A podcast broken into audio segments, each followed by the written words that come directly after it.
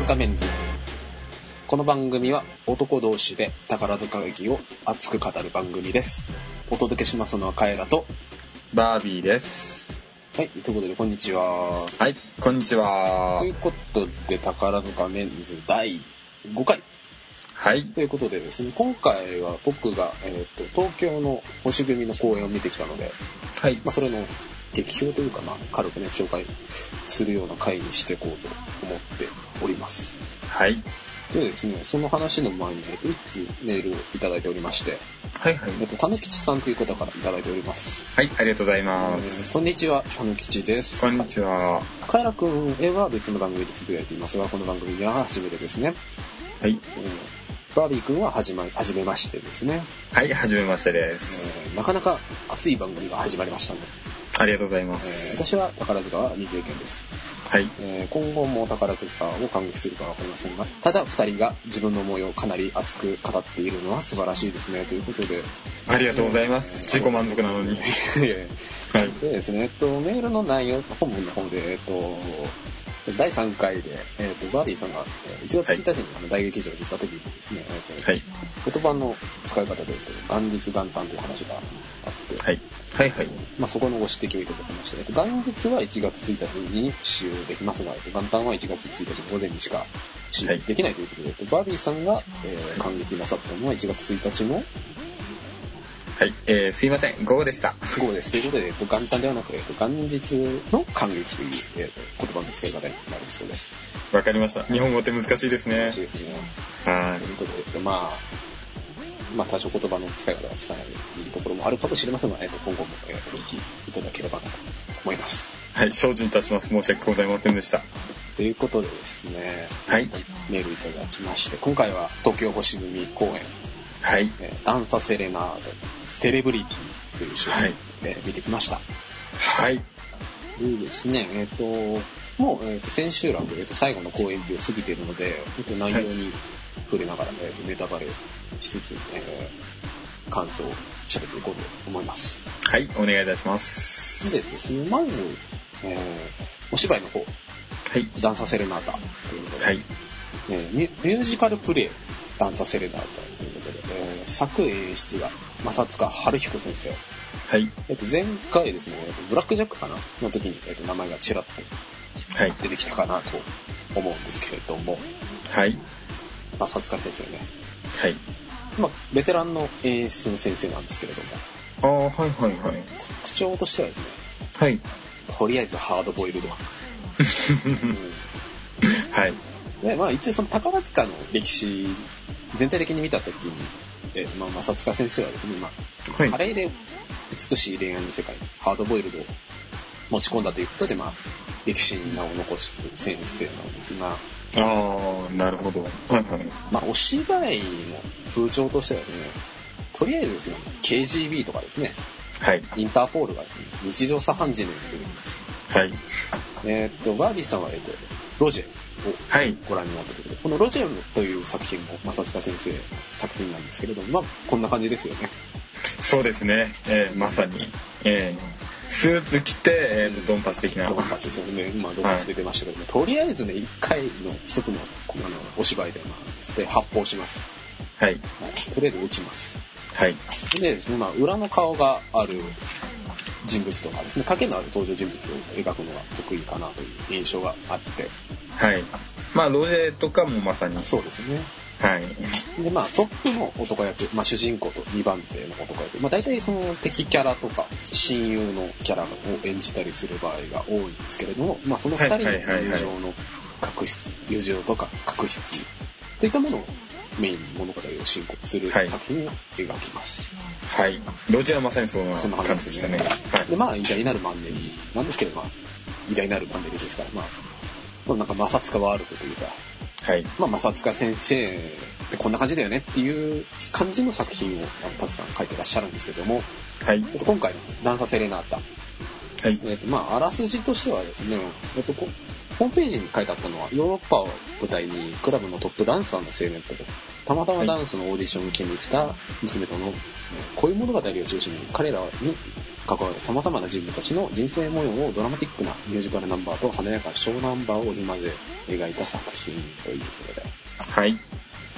まああの、えータイトルにもダンサーとかついてますけど、まあとりあえずですね、踊りまくる作品で、はい。まああの、踊りが、踊りを踊れる人がたくさんいる星組らしい作品だなという印象があったんですけれどもね。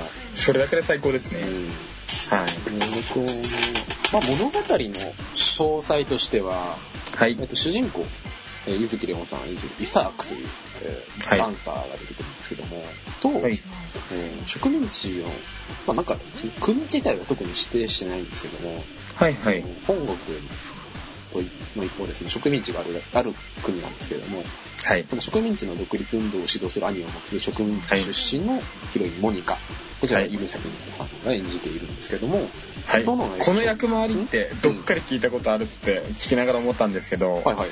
これって、あの、ガンダムのシャアーズナブルとセイラマスじゃな いですか。あ、ガンダムってこんな感じなんですかそうですよ。へえ ぇまさか作品とガンダムが結びついたという。ーというこ とです。はい、びっくりしました。 はい、次行きましょ う。はいはい。で、まあ、このの、二人が、えっ、と、ショークラブを舞台にですね、はい恋模様を広繰り広げるということで。はい。えっ、と、まあ、これ聞いた限りだと、まあ、あんまりハードボイルドじゃないじゃん、みたいな感じなんですけど、もちろん、ハードボイルドなポイントを、はいあのしっかり用意していて、はい。今回のですね、ポイントは、秘密警察でバトルします。なるはい、はい。まあ、まあ、さすが先生ご存知の方だったら、あーって感じだと思うんですけど、はい。それぐらいあの、わかりやすいけど、まあ、あの、水戸黄門みたいなもんですね。まあ、あの、悪代官出てくるよね、みたいな話なんですけど、はい、はい、はい、はい。この敵キャラである秘密警察の捜査官、このホアキンっていう名前なんですけど、はい、あの、これを、えっ、と、紅ゆずるさんはい、が演じていて、はいで、。このホアキンは、その、独立運動を潰すべくですね、はい、モはい。ニカの、ヒロインのモニカの兄貴を、えー逮捕して拷問したりとかですね、まあ、さらにはですね、モニカも、あの、捕らえられて拷問したり、まあ、拷問のシーンはないんですけど、さすがに。あー、そうなんですね。そこはえー、ほっとしました。スミレカード、スミレコードがあるので、はい。あの、そういう生々しいところは、あの、表現しないんですけど、まあ、あの、はい。ぐったりして、あの、モニカが出てくるみたいな表現をあ描いてるんですけど、ー、はい。でこの秘密警察の捜査官、ホアキンはでい。すね、結局そのモニカと親しくしてるイサーブに近づくわけですね、はい。主人公のイサーブ。はい。で、やっぱりそのイサークはモニカが好きなんで、はい。モニカを秘密警察に囚われないようにする国外へ逃走させる手立てを企てるわけですよはい。でまあこれがメインのストーリーで進んでいくんですけなるほど。はい、はい、はい。どだからまあそのホアキンとホアキンというかイサークとホアキンのバトルですねうん。はい、はい。そのだから主演と2番手のバトルですねはい。摩擦化形式的なはい。とこで言えばでですねまあ終盤クライマックスにはですねこのホアキン秘密警察をですねあのボッコボコにするんですよイサーク あらま。やりすぎだよ。みたいな。はい。なんか、これはモニカの分だとか言いながら切り狂わせるみたいなね。そういうハードボイルドなシーンもあるんですけど、なるほど。ダンサーなのに。ダンサーなのに強いんですよ。まあ、いや、まあ、その、イサークのまあ過去にいろいろあった、いろいろ経験してたせいでね、なんか強いみたいなところが明らかになるんですけど、なるほど。でまあ、お芝居のその全体的な流れとしては、はい。一番最初のシーンは、かつて小クラブだった廃墟がですね、はい。かつてあった小クラブ、自分が働いていた小クラブを改装するイサークが登場して、はい。で、えっと回想って形での物語がスタートして、で、もう一回最後に、一番最後に、あの、再びその、一番最初に出てきた廃墟の場面に戻って、はい。で、モニカは本編で国外闘争を果たしたので、あの、チリジリになってしまうんですけど、そこであの、モニカと再会してハッピーエンドみたいはい。な感じの、まあ、綺麗にまとめ方で、はい。割とこう、明るく終われるな、とうんいう感じの作品だったんですけど、はい。でですね、あの、公演を見た感想ですね。はいはいはい。うん、そして、正塚先生はもしかしてちょっと世の中に対してストレスが溜まってるのかなおというのをーなんか一つ感じて、はい。で先ほどもちらっと話したと思うんですけど、はい。物語となる国は特に設定の設定してないんですけど、はい。そのまあし結局その植民地の独立を目指す活動家たちが本国で反政府活動をたくさん行うんですね。そのモナカの、えーお兄さん含めいろんな人が出てくるんですけど、はいはいはだいか。らまあ結局まあ、まあ、摩擦化作品自体がそういう、ね、言葉がいっぱい出てくる作品なんですけど、まあ、特に今回革命とかですね、独立といったキーワードがしばしば登場して、はい。で、結局、なんだろう、うん世間的にもいろいろ、ね、原発のデモとかいろいろあるじゃないですか、最近。そうですねっ。て。はいいう部分でなんかそういうことに対して刺激を受けたのかなというのをうん僕イメージしました。あ、なるほど。うん。で、結局その、そういう混乱した世の中において、はい。エンターテインメントはどうあるべきかみたいなところも若干語ってるんですね。なるほど。うんうんうん、うん。で、例え。ば、セリフで言うならば、はい。秘密警察のホアキンがイスラエルに対して、革命が成功したなら、はい。末期状態にある政府を崩壊して、ショーの、はいショーに、クラブのショーに客が激増するんですよはい。だからその結局革命の混乱で、あの、店は潰れるんだから、はいお。前はモニカに、あの、肩をかた、肩を貸すことはないんだみたいなことを脅すわけですなるほど。はいはいはい。よ。っていうところに象徴されたりとか、あと、はい。プログラムに毎回演出家の、あの、挨拶の文章が載ってるんですけど、はい。それ見てみると、はい。まあ、引用なんですけど、はい明るい希望の持てるニュースが少ない昨今、はい。エンターテインメントは人間が生きていく上で、なくてはならないものではありません。おー、よくぞ言いましたね。はい。そのようなエンターテインメントに存在価値を見出してもらうためには、本当に面白いものを作らなければならない。はい。またそういったものでなければ残っていかないでしょう。はいはい。ただ、本当に面白いものを作り上げる過程は非常に困難を伴います。はい。それでも覚悟を決め、今こそ本当に面白いものを作りたいという思いの中で試行錯誤を繰り返している毎日です。はい。うんということで。まあ、なんだろう、その震災直後もね、あの、節電運動みたいな話、宝塚の劇場の運動みたいないろいろ考えてたみたいですけど、あー、そうなんですね。うん。そういったことともなんか、は反い。映されてるように思える文章ですよね。はいはいはいはいはいはい。掛け目で人間くせに上にはなくてはならないものではありません。はい。演出家が言ってしまうわけですよ。はい。なんかやっぱりなんかすぐにストレスフルなのかなみたいな印象を受けますね。うん。あー、なるほど。もう言わざるを得なくなったというか、うんそうん感情のトロ的な。そうではいはい。まあ、さっきね、あの、イサクじゃねえ、ホアキンがイサクをね、脅すようなセリフがあったんですけど、はい。まあ、これに対して、あの、イサク、主人公がですね、客が戻ってくる。俺たちがありったけを注ぎ込む、つぎ込めば。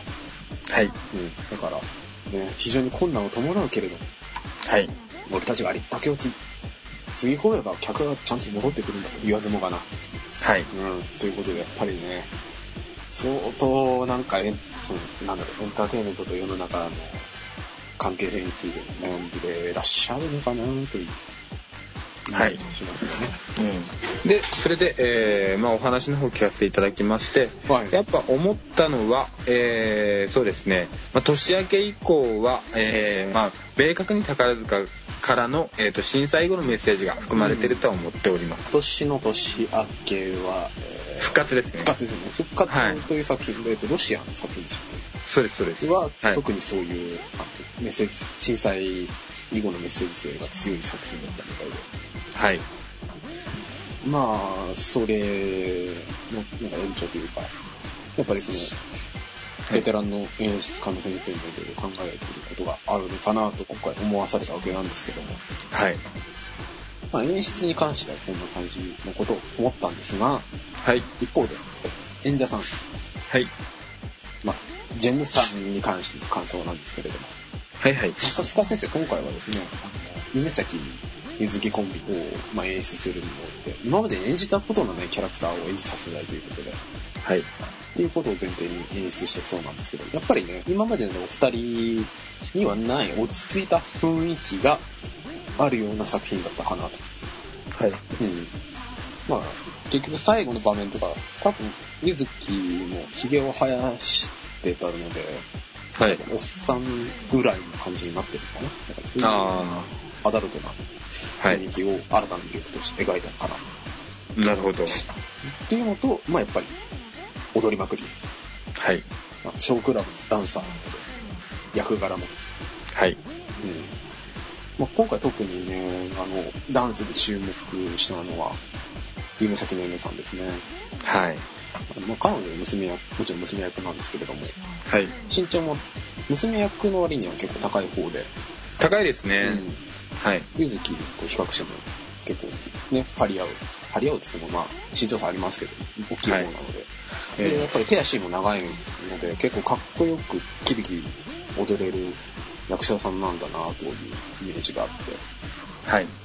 で、あとですね、あの、ダンスの名手と呼ばれるゆずきでこんな風にあだ名もついてるんですけど、はが、筋肉痛になったと。い。あの、ゆずきが。この公演に向けて稽古していたら、恐ろしい運動量なんではい。っていうのとですね、はいうーん今回、えー秘密警察ヒールの役を演じていたクレナユズ、はいい、やなんかここのとこヒール役が続いてきたのでなんかヒール役が板付いてきたかなうん。と、うん、あのーオーシャンズイレブンを星組でやったんですけれどもはい。その時は、えーオーシャンズイレブンのテリー・ベネディクトはい。ホテルの経営者はいはいはいはいはいはい。を講演していたのではい。まあなんか相変わらず悪いなみたいな感じで。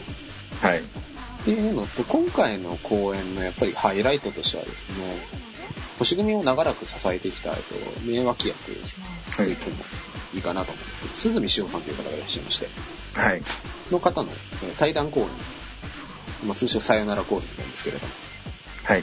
さよなら公演で、でですね、あの、宝塚のやっぱりいいところって、こういうあの、対談者が出る公演って、あの、当て書き、その、役者さんのキャラクターを基本にして、その、お芝居の本を書くので、はい。だからその、今回辞める人に関しては、その普段より、あの、役回りが多かったりするんですね。はい。うん、っていうので、多少、あの、す鈴見潮さん向けに、あの、ちょっとね、あの、ぐるっとくるような場面を設けてたりっていうのはあったんですけど、はい。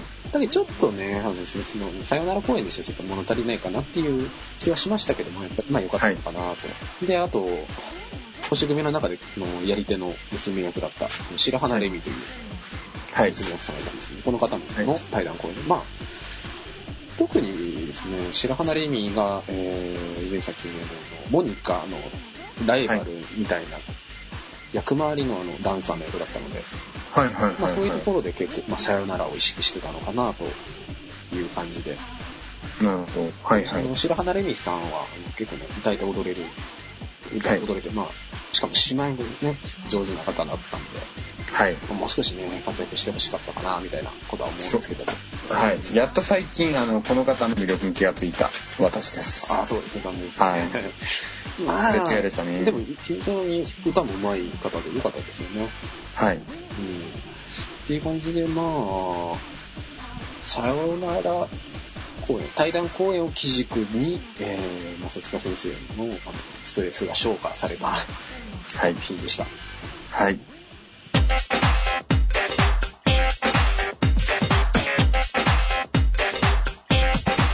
後半です。はい。えっと、後半はですね、賞、はい。えーセレブリティという賞で、はい。小グループセレブリティ作演演出が稲葉太一さんという、えー演出家の先生が、えー担当しているんですけれども、はい。えーと、ショーってね、あんまり見たことがないと思うんですよ。あの、宝塚ご覧になったことのない方って。はい。で、まあ、ショーってどんな感じなのっていうので一応ね、そのショーっていうテーマがあって、で、なんとなくその、ストーリー的な、まあ、あらすじがあって、で、まあ、ホームページのあらすじはですね、はい。セレブリティ、それは有名人、時の人、話題の大富豪といった意味を持ち、つまりは時代の長寿を象徴することはい。で、まあ、映画スターだとトップモデル、ミュージシャン、様々なセレブリティを追いかけ、輝ける人生を送る、彼らの光とその裏に秘められた影の部分を、そう激しいビートで展開する小グループなわけですよ。はい。うん。ということで、まあ、とりあえず、ノリノリで、はい。爆音で、ボンちゃんやるショーっていう感じですね。今は回いは。。ただね、あの、前半、ダンサーセレナータ、えーと非常に踊りがいっぱいある作品だったんですけれども、はいちょっとね、みんな疲れたのかなみたいな感じで、はいちょっとね、あの、よろっとしたりとかね、いう、あのちょっとお疲れな方も、あの役者さんの中にいて、ああはいはいはいちょっと今回はあのハードな公演だったのかなと思いながら聞いてたんですけれども、なるほどはいまあえっとですね、あのお衣装、衣装もいろんな種類があって、まあ、はい特に、あの、夢先姉さんに関してはですね、あの、ライダースーツみたいに着たりとか、はいあくびちゃん、アクション大魔王に出てるあくびちゃんみたいな格好をしたりとかですね、可愛かったですねあの、黒いドレスを着て、いきなり大人な雰囲気出してみたりとか、はいまあ、いろんな、あの、メメ様がいられます。はいということで、えー、ショーの演出に関してなんですけれども、今回のショーですね、はいまあ映像演出を結構たくさん使っていて、はいはいはい映像演出ですよ。なんか、映像演出使った作品で、なんか見たことありますえっと亀のとこは入るんですかねまあ、ちょっと違いますかねまあ、まあ、いう感じです。あの、結局、その、はい舞台上にスクリーンなりなんなりを出して、はいそこに映像、アニメーションを出して、で、それを演出に用いるということで、結構ね、これ使い方を誤ると、はいあの、すごい、ダサく見えるんですよね。うんわかりますあの、チープに見えてしまうというか、はい結局その、2次元なので映像自体は、はいはい3次はい元の空間に合わないんですね、ちゃんと使わないと。はいそうですねということで、非常に使うときに慎重になるべき演出方法なんですけれども、はいまあ、今回は、まあ、割と無難に使っていたのかなということで、はいまあ、冒頭にですね、一応セレブリティなので、はいセレブらしく、まあはいはいヘリコプターがですね、あのビルの屋上に着陸するアニメーションとかを流したりっうんていう感じで、あの映像演出を使っていて。はいで、まあ、まあ、まあ、こういう感じで使うのならば、まあ、ショーだし、いいのかなと思いながら見ていたんですけれども、ただですね、はい映像演出は、まあ良かったんですけど、なぜ、なんでこれがセレブなんだろうなっていう場面がいくつかあって、はいはいはいちょはっといテーマと噛み合わないかなみたいな、うんいくつかありましたね。うんうんうんうんうまあ、んただあの、今の星組らしい、あの元気いっぱいで、熱いショーだったなと。はいとかあとね、この、一方でゴスペルをやったりとかっていうので、はい結構いろんな構成があります。はいでですね、特に、えー、と今回面白かった演出はですね、はい大階段にあの模様を投影するんですね。はいはいはいまあ映像演出の一環だと思うんですけど、はいなんか、えー、幾何学模様とかを、えー、と大階段に、えーあ投影して、あの従来の大階段では表現できなかったことを演出をしています。はいで、例えばですね、今まではですね、あの大階段の蹴り上げ、あの客席に対して面が見えるところに電飾が埋まっていて、それを点滅させることによって、はいまあ、ネオンみたいな感じであの模様の演出。要するに光の点滅で、なんていうのかな、あんまり表現良くないですけど、パチンコ屋みたいな感じで、あの、あカチカチカ模様の表現できてたんですけど、今回ですね、あはいプロジェクターで大階段にあのセレブリティっていう文字を投影したりとか、あーななるほどんか幾何学模様のアニメーションを、えー、大階段に投影しながら、えー男役があの軍部を踊ったりみたいな、あの、斬新な絵作りをしてました。はいはいはいはいでですね、装置的な演出以外に面白かったのは、はいツンデレデュエットダンス。はいはい。ということで、あの、デュエットダンス。主演の男役と娘役が、二人っきりで、はいあの、ダンスを踊るデュエットダンスというんですけれども、はいまあ、大体ですね、あの、男、男性、えー、男役がリードして娘役が踊るみたいな構成が多いんですけれども、はい今回ですね、ツンデレというと、はい娘役がですね、男役をあしらったりするんですね。あらまうんおー挑発的なわけです。はいはいはいっていうので、あの、なんだろう、新しい、あの、ジェンダー、間の、ジェンダー的な、新しいジェンダーのデュエットダンスをやってました。あーなるほどまあもちろんね、あの、夢咲ねねさんがツンツンするわけなんですけれども、あーはいいい感じです。それさえもいい感じなんですはねい。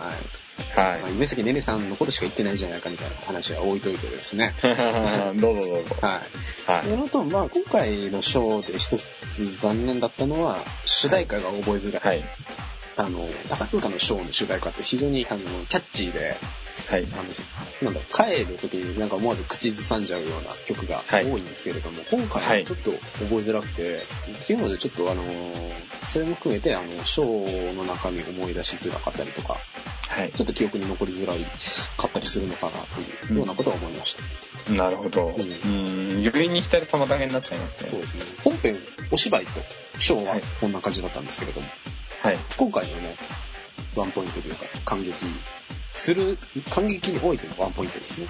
はい。なんですけども、今回ですね、えっと2回見に行ったんですけれども、はい。両方ともですね、2階席はで見い。たんです。はいはいはいはい。で、2階席の前の方で見てたんですけれども、2階席の前の方でもですね、結構はい。舞台から距離があって、演者さんの顔が見づらかったりするんですね。そうですねうん。はい。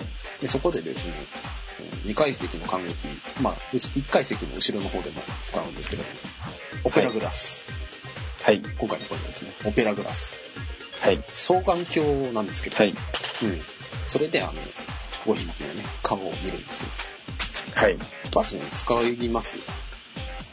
えーっと、一度変えたんですけれども、うんえーっと、全体を見たかったり、あの、焦点を、全体を見たかったり、うん焦点を表したかったりっていうところで、忙しくて途中で使うのをやめました。なるほど。いはや、これね、あのー使い慣れるまでに難しいんですよ、やっぱり。い。うんその、なんか特定の人だけ見てると他の人も見れないし、っはい。ていうか、あの、そ局所的に見てると全体で何してるのかわからないし、はい。話もわかんなくなっちゃうじゃないですか。そうですね。でも、でも例えば、あの、あそこの夢咲ねるさんの表情は見たいみたいな。はいはい非常はい、にはい。公演中は悩むんですよ、このオペラグラスを使ってる時は。あー、なるほど。うん。はいはいはい。まあね、って感じで、はい。オペラグラス、劇場で借りられるんですけれども、まあファンは自分で自前の、ね、オペラグラスを持ってたりと、いろんな工夫をしております。はい。はい。はい2階席でオペラグラスを使ったりね、感激を楽しむわけなんですけれども、はい。はい。えーとですね。あともう一つですね、今回、はい。あの強調したいのは、はい。 2階席の最前列のマナー。はい。うん。これでちょっとね、あの残念なことが一つあって、はい。えーっと、1回目に見に行った時に僕はね、あの2階席の2列目で見てたんですね。はいはい。で、まあ、結局そのに、にえー僕の前にいる方がちょっと、あの、なんだろうな。あの、結局2階席の1列目って、はい。前にあの手すりがあはるんい。ですね。はい。でその手すりがちょっと高いんで、はい。見づらいんですけれども、あのはいはい手。すりの近く、だからその舞台の前の方ですね、日体さんで見てる人にとっては。はい。がちょっと見づらいんですけども、そこはいで1列目の人がちょっと前かがみになって見ると、はい。後ろの人が見づらくなっちゃうんですね。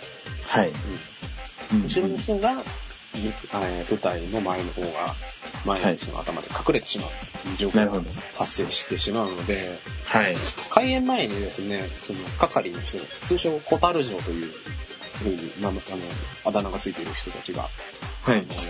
2階席では、前かがみでのご感激はご遠慮くださいみたいなはい。看板を持って注意喚起をしているんですけれども、はい。まあ、今回ですね、あの、ものすごく宝塚が好きな、あの、おば様だったと思うんですけど、はい。ちょっとね、あの、熱中すると前かがみになって見る癖がある方のようで、はい。はい。ちょっとね、見づらかったんですよ。はい。ああ、災難でしたね。そう。で、はい。まあ、二人組の方だったんですけども、はい。うん、で、二人いるんで、結局僕の隣にいる人も見づらかったようで、公演中にですね、その人が一回注意してたんですよ、前の人。はい。うん、あの、何を言ってるかよくわかんなかったんですけれど、耳元でなんか言ってるなっていうのは見えて、はい。はい。はい。だったんですけど、なんかちょっと伝わりきらなかったみたいはい。で。で、まあ、ずずっとではないんですけど、まあ、ちょくちょく前かがみになってご覧になってて、ちょっと長い状況が続いてて。はい。で、まあ、終演後、舞台幕閉じてから、その隣の公演中に注意した人ですね、は、はいなんかね、ちょっと、なんかイラついてるような感じで帰っちゃったんですね、すぐ。だから、なんかちょっと、なんだろう、はい。不満だったんだろうなって思ったんですよ、隣で見てて。はい。で、僕も少なからずちょっと影響受けてたので、はい。はい。まあ行っていいのかなと思いながら、すいませんってあの、前のおば様二人組に声をかけて、はいまあ、あの、こうこうこうだったんで、こう、こうこうこうだったんですけれども、あの、ちょっと、あの、熱心に感激なさってる時に、前かがみに、はいちょっと前かがみになって、後ろの方がお笑いになら、ご覧になりつが、つらかったみたいなんですけれども、あの、声をはいおかけしたところですね、はい。気づかなかったわって言われて、はい。こう、いやあの、言ってくださればやめたのにみたいな感じで、ちょっと、まあ、いわゆる、あの、言葉としてなんかいいのかわかりませんが、逆切れですよね。うん、はいはい。てて。いや、まあ実は、あの、隣の方が、あの、公演中に、あの、僕がけなさってたんですけれども、って言ったら、はいや、い。気づかなかったわ。で、まあしょうがないんで、あの、まあ、僕も言うべきかなとは思ってたんですけど、はい。まあ一応せっかくのご感激なので、あの途中でお邪魔するのはあの悪いかなと思って、あのあえてあの言わなかったんですけれども、あはい。のあの次回以降はあのちょっとあの気にしていただければなと思いますみたいなことをお伝えしたところですね、ちょっとなんかうん。気づかなかったわ、みたいなことで、はいはい苦労しはながら帰ってたんですけど、い。う。うんーん、まあこういうこともある。はいとうことで、うーん、どうなんですかね、ここら辺は。そうですね。まあ僕は人のこと言えない部分もあると思いますけれども、やはり、あの、マナーは大事だと思います。はいそうなんですね。自分一人だけを見てるわけじゃないからですね。特にいっぱい入るところなんで、はい。